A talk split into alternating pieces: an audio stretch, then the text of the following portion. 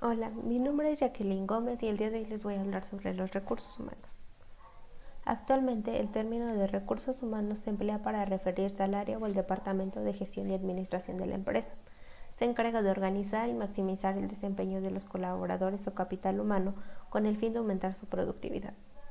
Una de las definiciones más completas que engloba estas ideas es la de Barney y Clark, que añade conocimiento, experiencias, habilidades y compromiso de los trabajadores con la empresa, así como sus relaciones con el resto de sus compañeros, subordinados y responsables, relaciones con personas ajenas a la empresa como clientes y proveedores.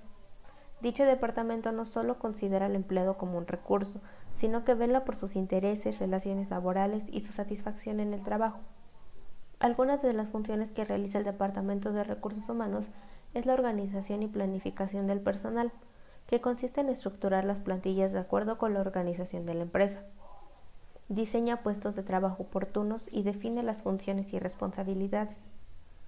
Otra de las funciones es el reclutamiento, que es el conjunto de los procedimientos encargados de atraer a los candidatos competentes para el puesto que ofrece nuestra empresa. En este punto se lleva a cabo la selección.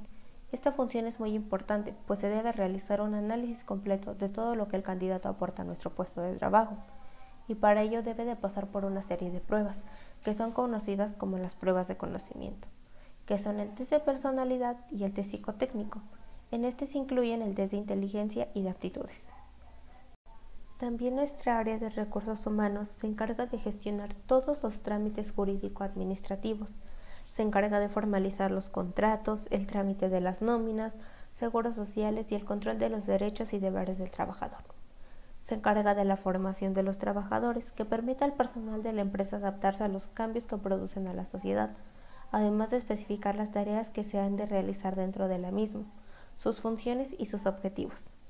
Asimismo, es la encargada de detectar el nivel de satisfacción del trabajador dentro de la organización y los motivos de descontento, con la intención de aplicar medidas correctivas.